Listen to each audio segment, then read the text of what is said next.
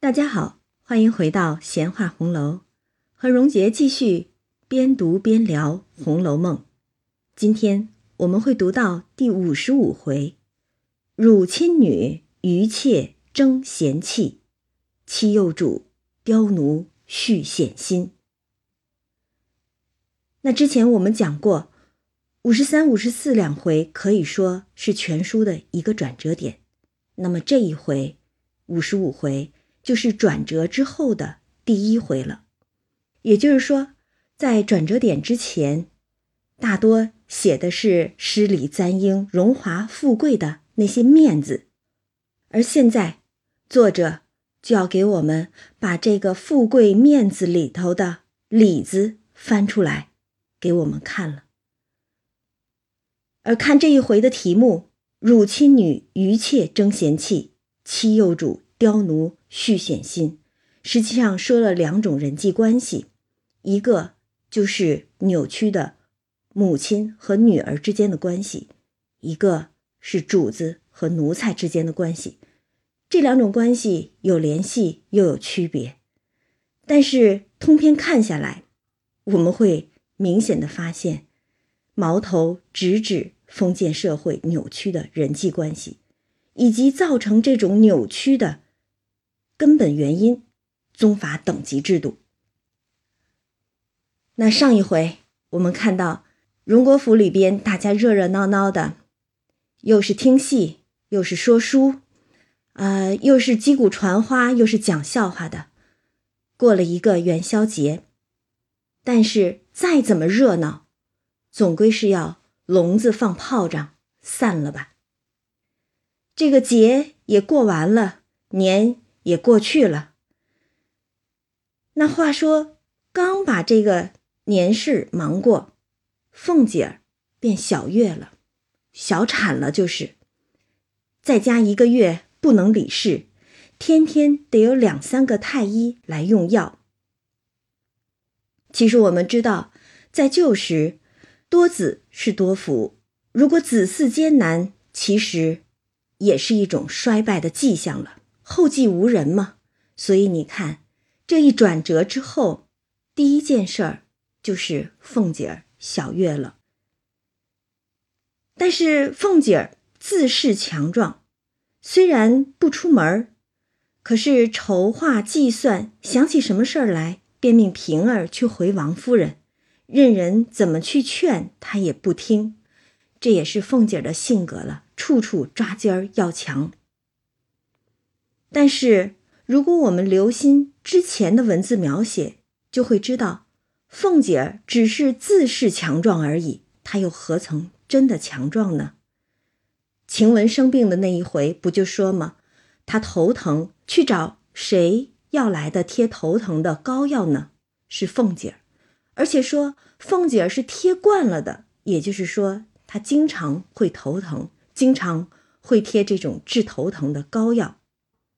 所以，其实他并非真正强壮，只是处处要强罢了。那他这一病，王夫人便觉得失去了臂膀。一个人又能做多少事儿呢？所以王夫人自有计较，凡有了大事儿，自己主张，将家中琐碎之事都暂和李纨协理。那李纨是大嫂子吗？平时都是哄着姑娘们在园子里玩，做女工针织的。但是她到底也有李家之才，所以凤姐儿病了，王夫人便请李纨来协理管家。但是李纨是个上德不上才的，未免就逞纵愤世，也就是他平素威严不够，未免过于宽容。压不服底下的人吗？那这些奴才又怎么会去听他说话呢？难免就会纵的这些奴才生事儿了。那王夫人看这种情况，就命探春和李纨一同裁处。这个王夫人倒也是颇会用人了，因为我们说探春是一个非常精明的女孩，判词里就说她。才自精明，志字高嘛？所以王夫人知人善任，这一点也是王夫人的长处了。就请探春和李纨一起来处理家事，而且对于他来说，他想着这不过是个权宜之计，短期过渡。等过了一个月，也许凤姐儿江西好了，那就把这些差事再交还给凤姐处理。谁知凤姐儿禀赋气血不足，兼且不知保养，平生争强斗智，心力更亏。所以虽系小月，竟着实亏虚下来。一月之后，更添了夏红之症。但凤姐儿要强，不肯把自己的病症说出来。可是他虽不肯说，众人看他面目黄瘦，也就知道他实在是失于调养。王夫人也只好令他好生服药调养。不让他操心，而凤姐看自己的病症渐重，也怕成了大病，反倒贻笑于人，于是就想着偷空调养。这也是他的性格过于要强，所以哪怕是生了病，也会担心自己的病会不会成为别人耻笑自己的把柄。这也是他年轻啊，不知道人。才是根本，留得青山在，不怕没柴烧吗？但好在他还是知道，如果真的病下去，也不会有什么好结果，而且怕别人耻笑他吗？所以到底还是想着偷空调养。结果这一调养，一直到了八九月间，才渐渐的还原过来，夏红也渐渐止了。你看。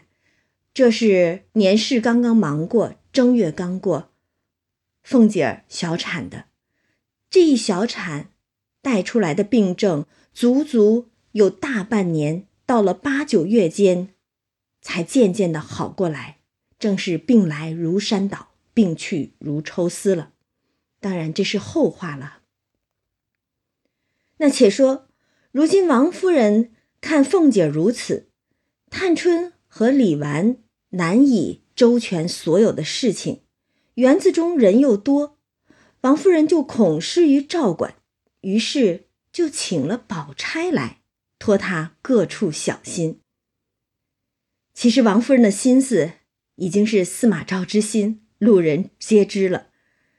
她这会儿请了宝钗来，无非是想着展示一下宝钗的李家之才。日后如果宝钗做了宝二奶奶的话，这不也是能压服的众人吗？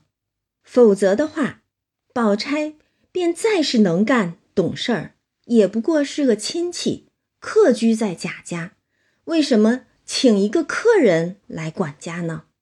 所以王夫人的心思真的是让人掂量了。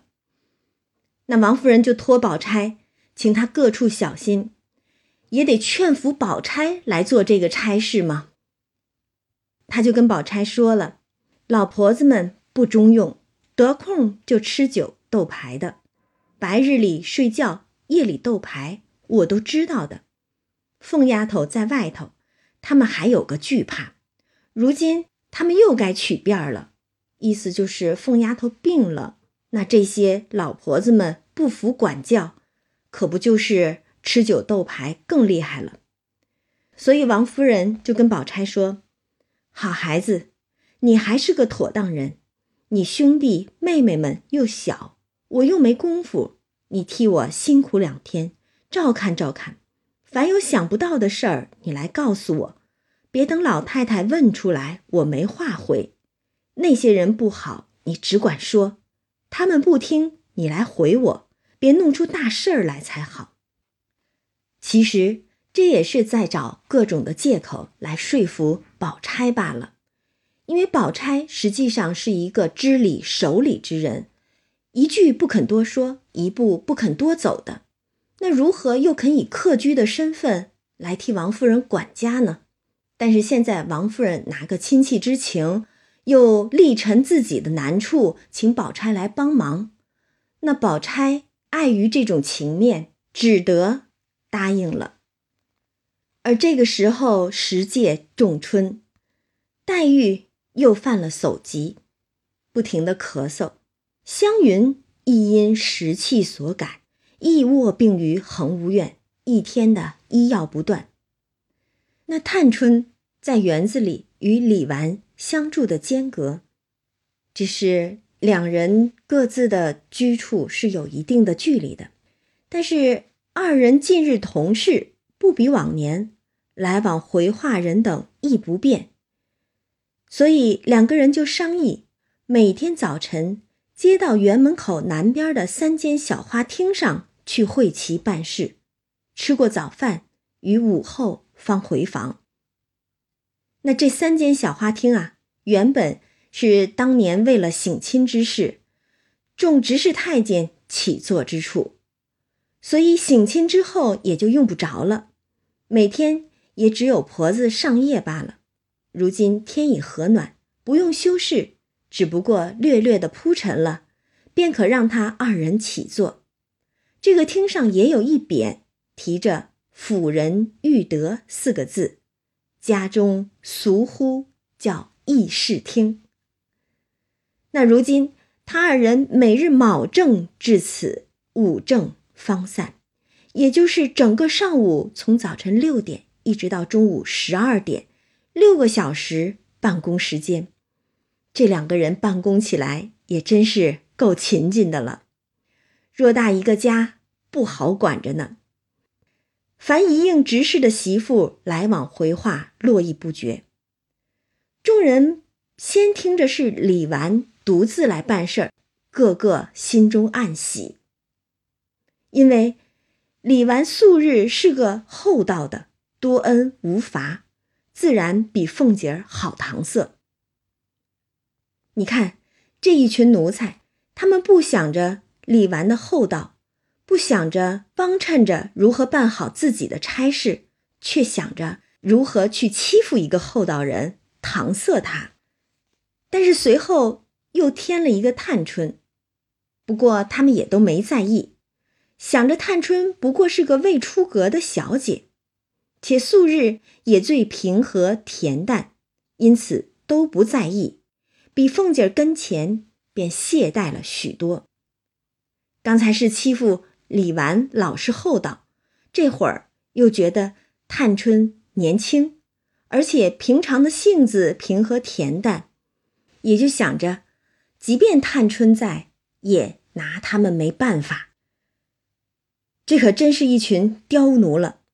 所谓奴大欺主嘛，虽然做奴才可以说是可怜人了，但是这些可怜人也有可恨之处。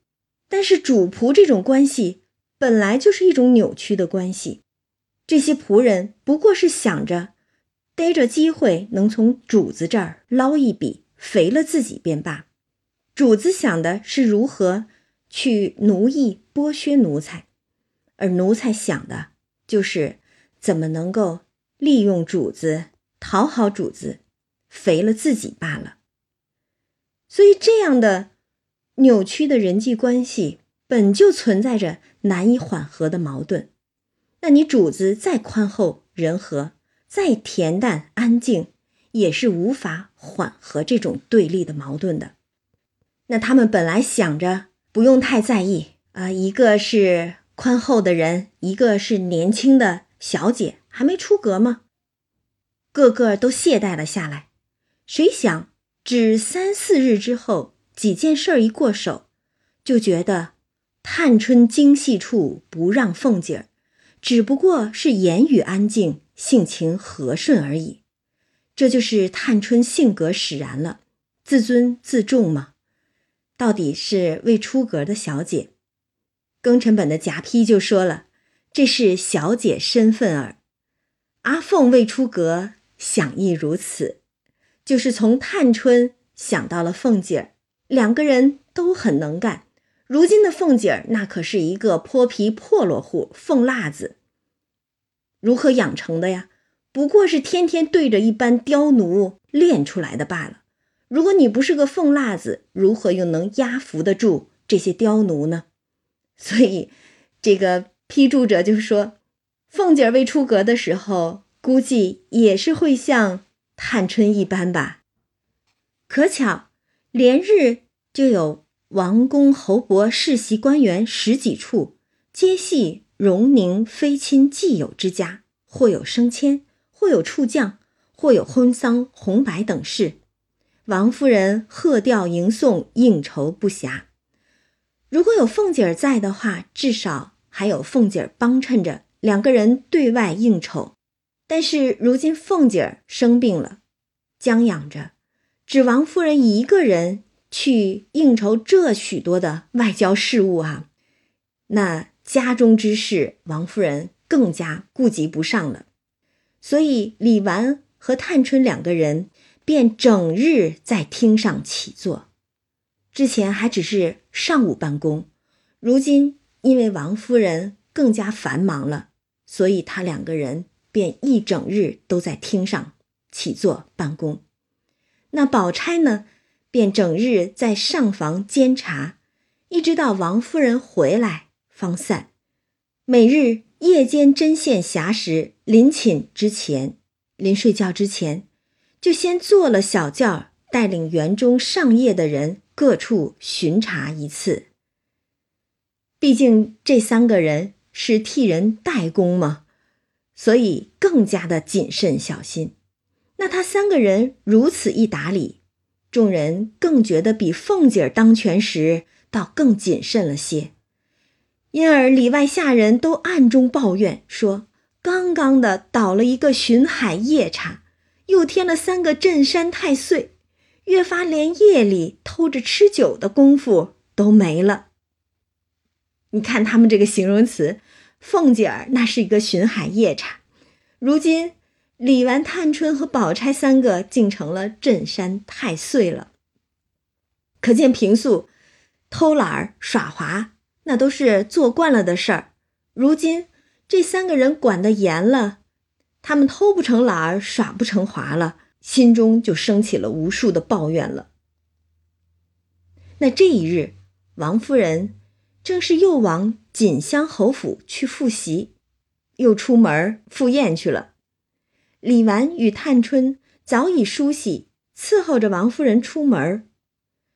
回来又到厅上坐了，刚吃茶时，只见吴心登的媳妇进来回话。吴心登，大家还记得吧？吴兴等，他是一个管银库的，还算是有体面的大仆人哈。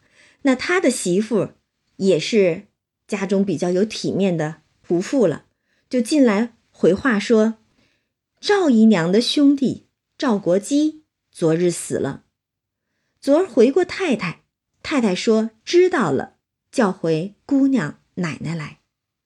说完便垂手旁视。再不言语。你看他这个汇报事情，只是说哦，出了一件事儿，赵姨娘的兄弟赵国基死了，然后就没有任何的建议呀，或者是供领导参考的这个呃想法提出来。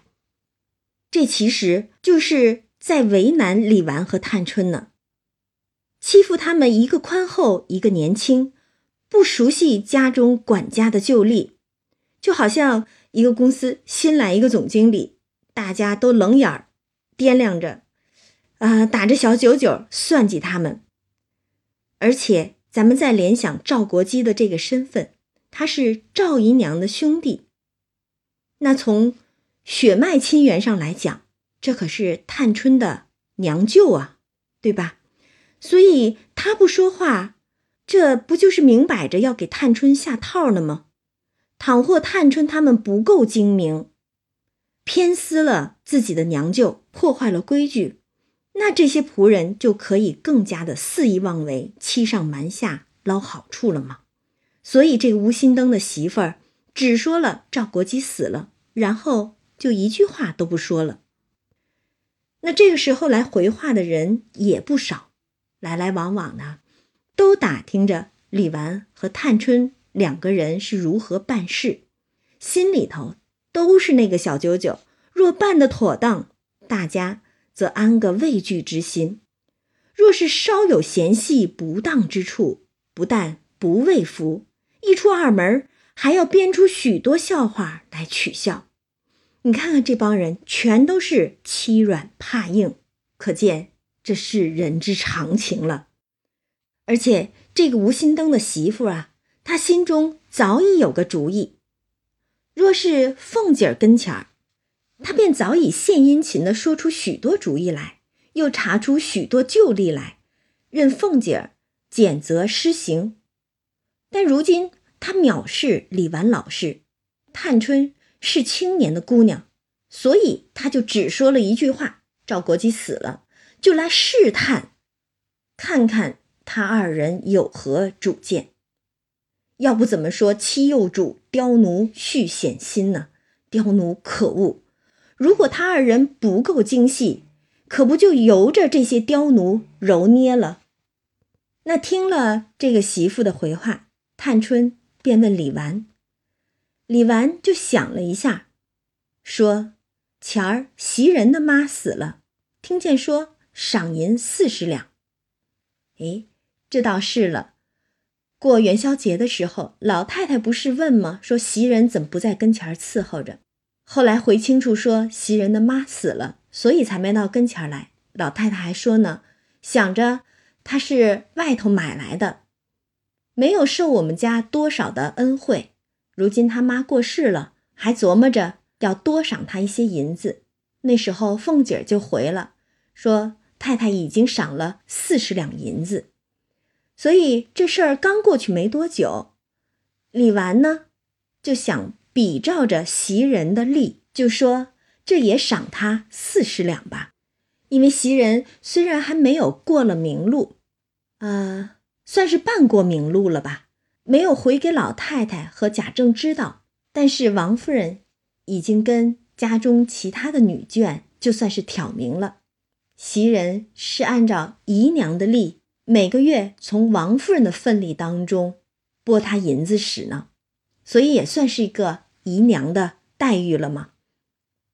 那这会儿李纨这么一说，比着袭人的例也赏赵国基四十两吧。这吴新登家的一听，忙答应了事，接了对牌就走。你看，这就是有古怪。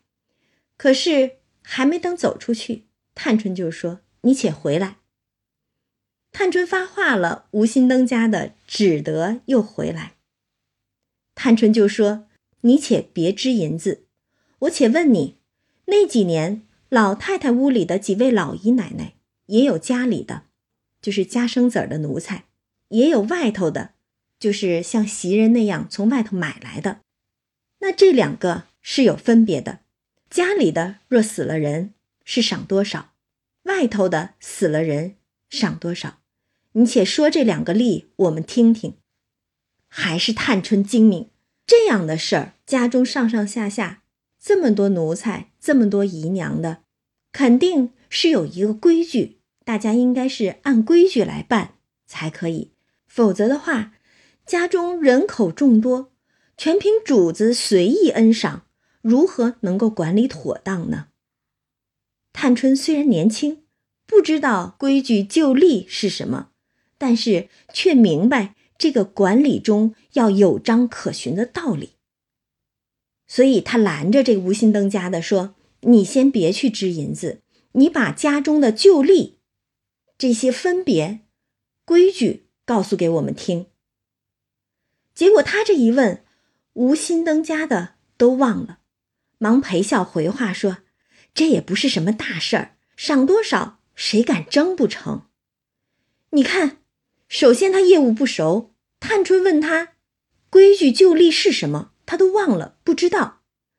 但是另一方面，他却拿话。”来巴结、吹捧、搪塞探春，企图蒙混过关，而且话里话外的意思，赏多少谁还敢争不成？那意思就是，这死了的赵国基是你舅舅，你要给自己舅舅多点钱，谁还能争呢？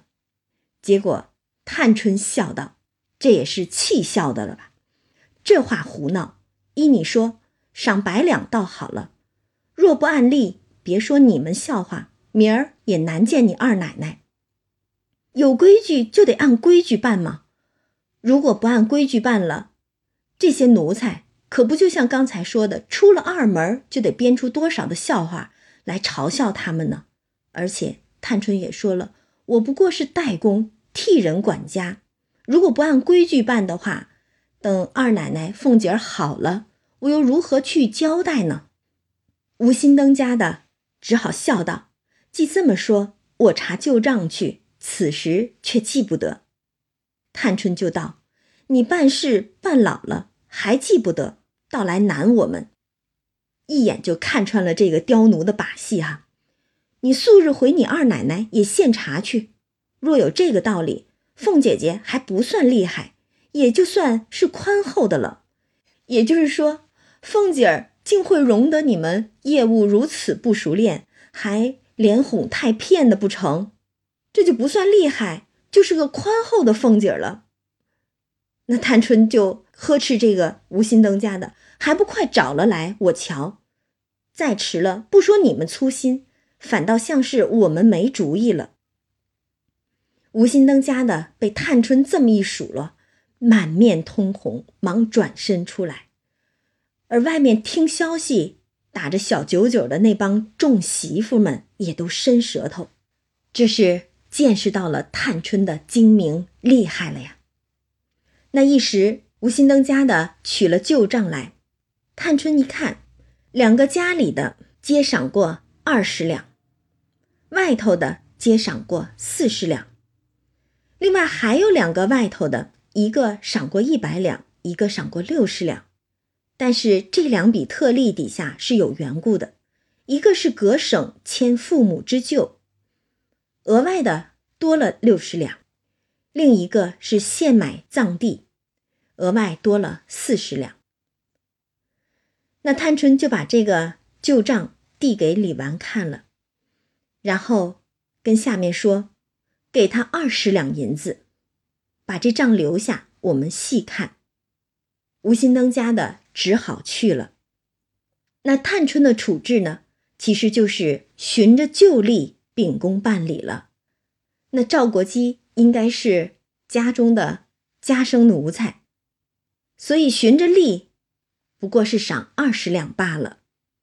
这般行事规矩分明，也免得落他人口舌，让这般刁奴嘲笑吗。但是这边吴心登家的刚去没多久。忽见赵姨娘进来，李纨、探春忙让座。这赵姨娘来的倒也快，肯定是因为赵国基丧葬银子的事儿来嘛。那赵姨娘开口便说：“这屋里的人都踩下我的头去，还罢了。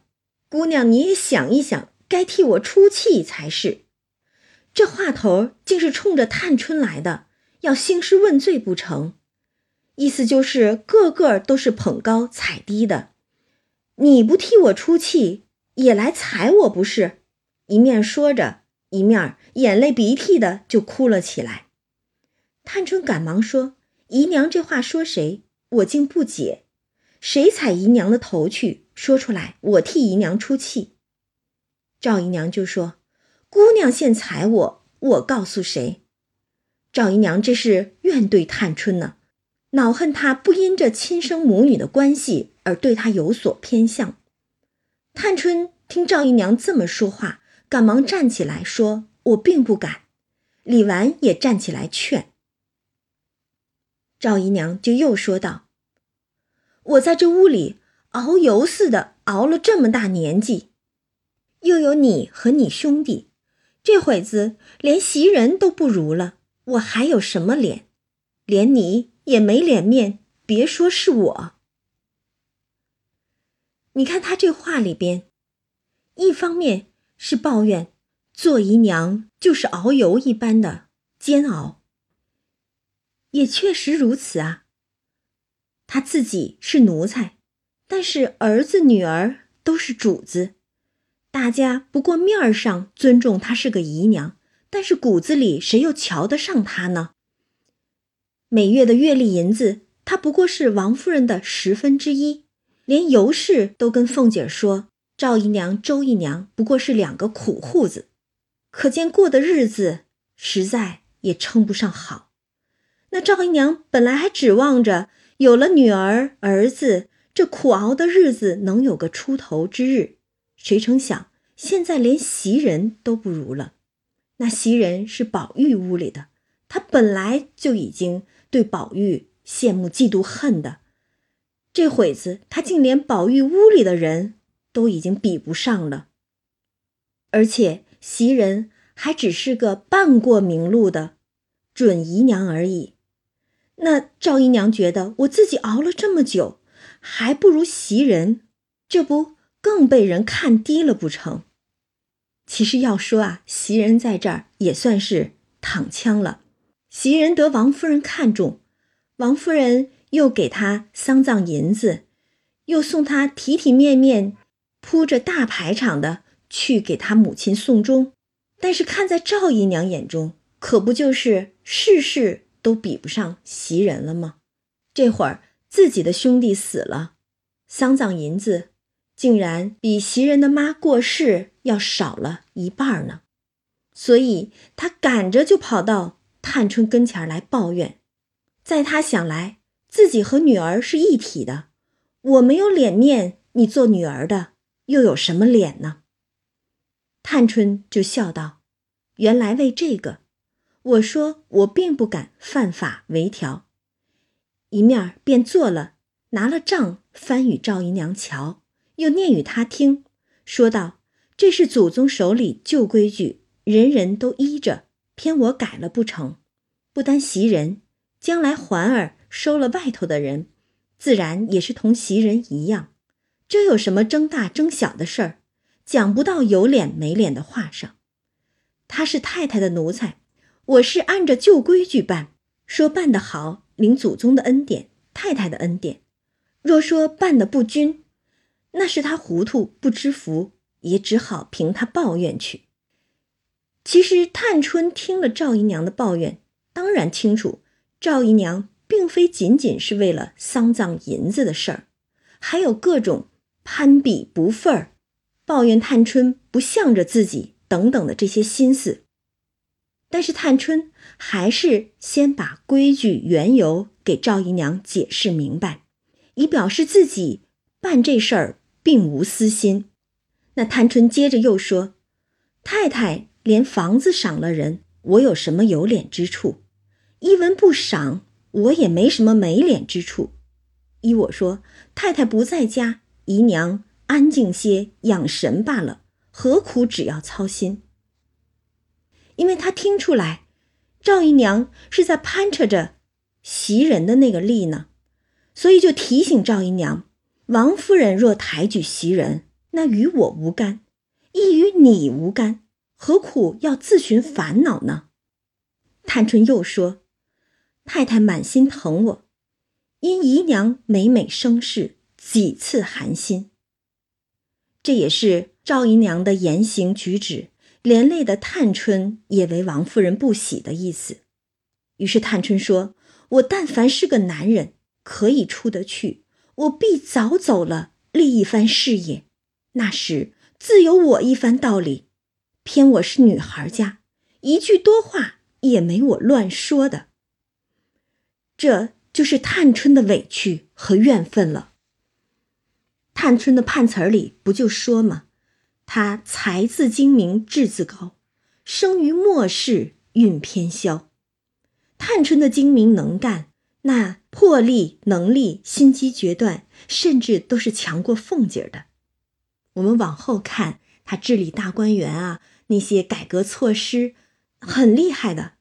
但她偏偏就出生在一个注定消亡的末世，一个注定败落的贵族之家，而且还是一个庶出的女儿，亲娘是个人人讨厌的姨娘。探春有才。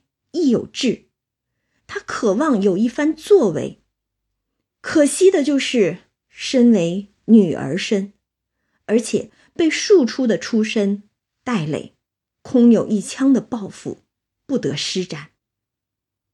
所以他的压抑与怨愤，原因一个是有社会对女性的歧视和束缚，另一个就是嫡庶尊卑、身份等级对庶出儿女的不公与轻贱了。那这两件事儿，让满心要立一番事业的探春如何能甘心呢？所以他就愤懑地说：“我但凡是个男人，可以出得去，我必早走了。偏我是个女孩家，一句多话也没有我乱说的。你不单走不得，女孩吗？无才便是德。”大门不出，二门不迈的。你不但出不去，连多一句话都不能乱讲的。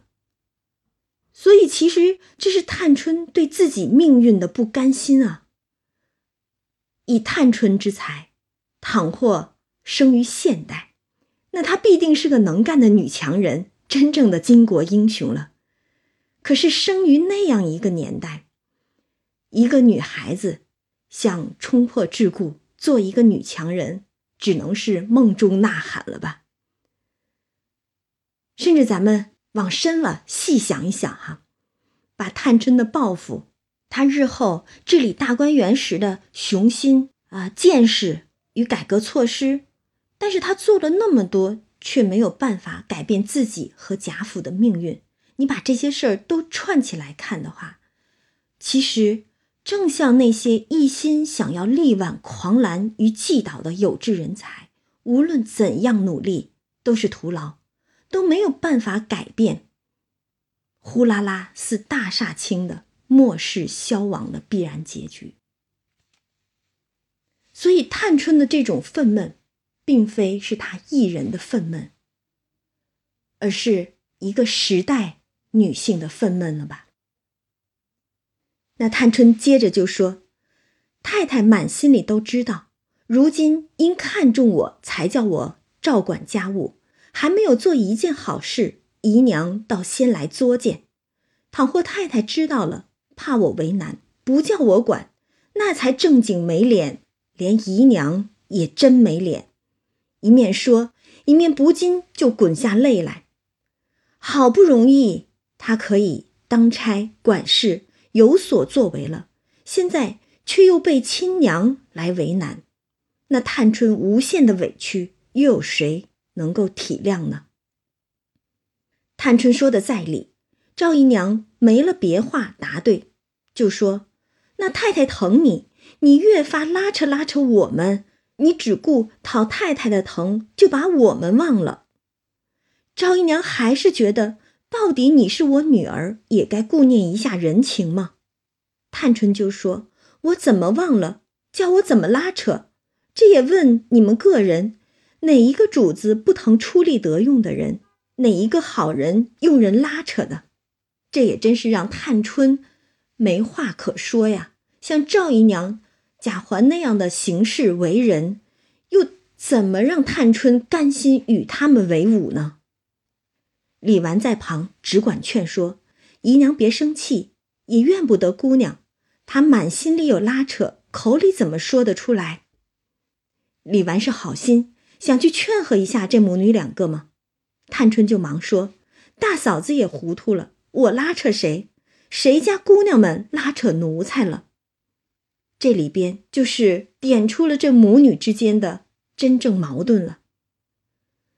探春是主子。”而姨娘是奴才呀，探春说：“他们的好歹，你们该知道，与我什么相干？”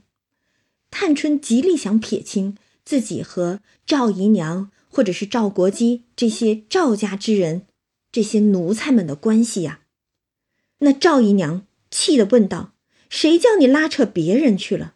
你不当家也不问你，你如今现说一是一，说二是二。”如今你舅舅死了，指的是赵国基啊！你舅舅死了，你多给了二三十两银子，难道太太就不依你？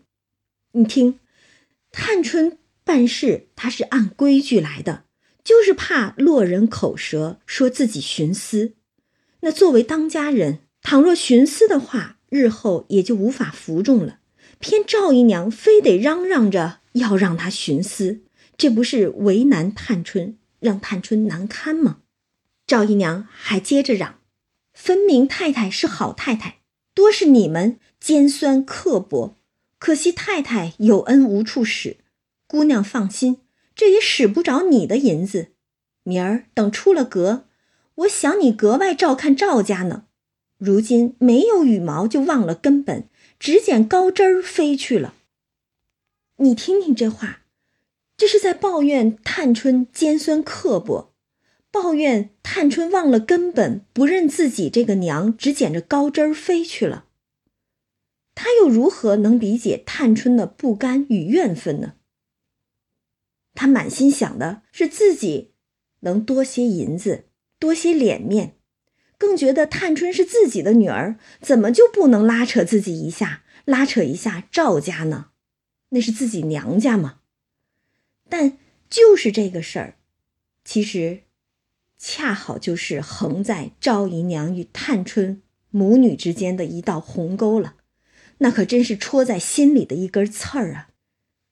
那赵姨娘是奴才，可她的女儿儿子是主子，所以。明明是母女，这是真的不能再真的事儿了，却连自己的女儿都不肯接受这个事实。这是何等扭曲的关系与情感啊！其实，在整部书中，赵姨娘可以说是少有的，没有一点能让人喜欢的人物了。她言行粗鄙，经常撒泼打滚，心思狠毒。甚至勾结马道婆演魔法来害凤姐和宝玉，但正是这样如实的描写，却写活了一个被社会大环境、被宗法礼教折磨的扭曲的底层小人物。谁不想活得体面一些？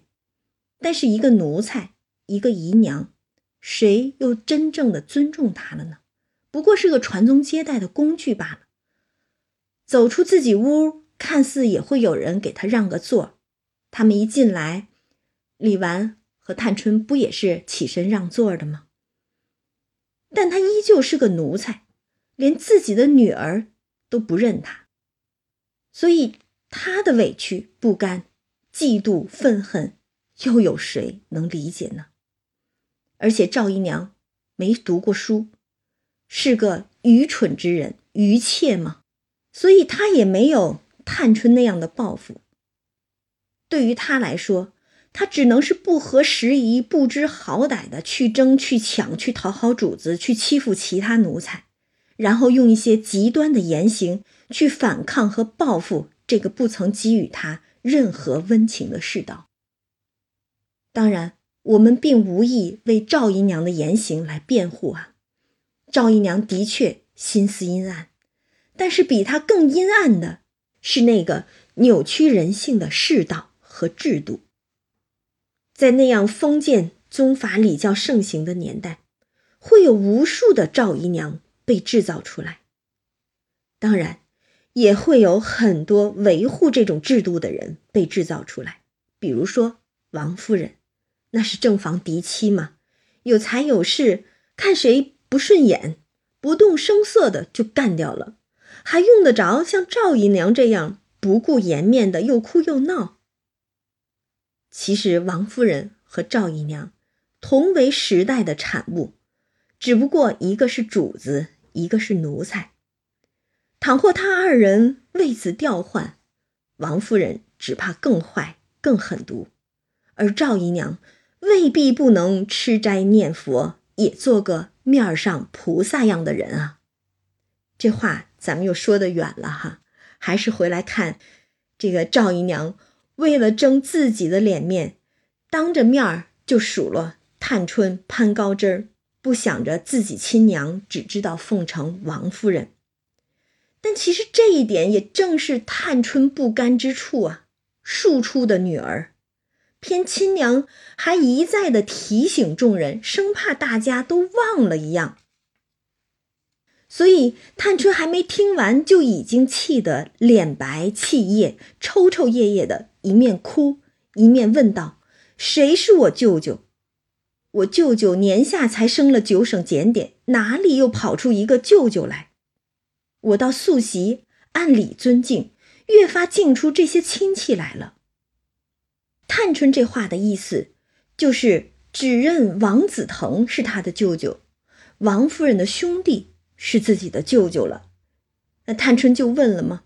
如果说赵国基真是舅舅的话，既这样。环儿出去，为什么赵国基又站起来，又跟他上学？当然了，那贾环毕竟是主子，赵国基你是奴才吗？血缘上的舅舅又如何？你到底也是一个伺候跟着主子的奴才而已。探春就反问：那他为什么不拿出舅舅的款来？何苦来的？谁不知道我是姨娘养的？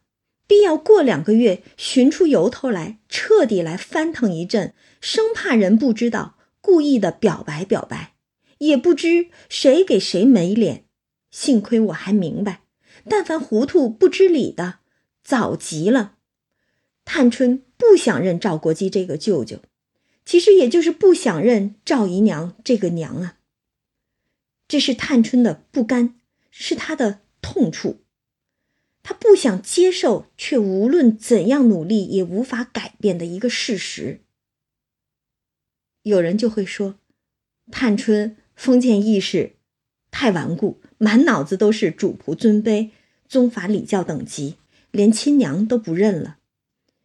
可其实，这正是这种制度，封建的宗法、礼教等级的制度，强加于赵姨娘和。探春身上的悲剧啊！那李纨在旁边听着他们两个人吵吵闹闹的，又哭又叫的，急得只管劝，那赵姨娘还只管唠叨。忽听有人说：“二奶奶打发平姑娘说话来了。”这是平儿来了。赵姨娘一听，方把口止住，不唠叨了。只见平儿走来。赵姨娘忙陪笑让座。那平儿虽然也是一个奴仆的出身，但是到底有体面。赵姨娘自己又何尝不是一个踩低捧高之人呢？巴结着陪笑让座，又忙问：“你奶奶好些？我正要瞧去，没得空。”巴结平儿也巴结凤姐儿呢。那李纨见平儿进来。就问他做什么，平儿笑道：“奶奶说了，姨奶奶兄弟没了，恐怕奶奶和姑娘不知道有旧例。若照常例，只得二十两。如今请姑娘裁夺，再添些也使得。这就是凤姐儿也知道赵国基死了这件事儿了。但是他说请探春裁夺，再添些也使得。”这话里的意思，其实也就是暗指赵国基是探春的舅舅。倘或探春多给些银子，添些丧葬费，做个人情，也没有什么问题。但是探春早已拭去泪痕，忙说道：“又好好的添什么？谁又是二十四个月养下来的？不然也是那出兵放马，背着主子逃出命来的人不成？你主子真个倒巧。”叫我开了例，他做好人，拿着太太不心疼的钱，乐得做人情。你告诉他，我不敢混天混简，混出主意。他要施恩，等他好了出来，爱怎么添了去。探春真是精明啊，也真不愧他那个魂名儿——玫瑰花带刺儿的玫瑰，一下子就说穿了凤姐的心思，而且也说了。我偏不认这个舅舅，我偏不成你凤姐儿这个人情，还更排宣了凤姐儿一顿，叫凤姐儿人情没送成，还扎了一手的刺儿。那平儿其实一进来的时候，大概听他们在这说的话，已经就明白了一大半了吗？再听探春这么一说，就越发的会意，而且他见着探春面有怒色。便不敢以往日喜乐之时相待，只一边垂首默视。平儿也是一个有眼色的，那欲知后事如何，咱们下次再说。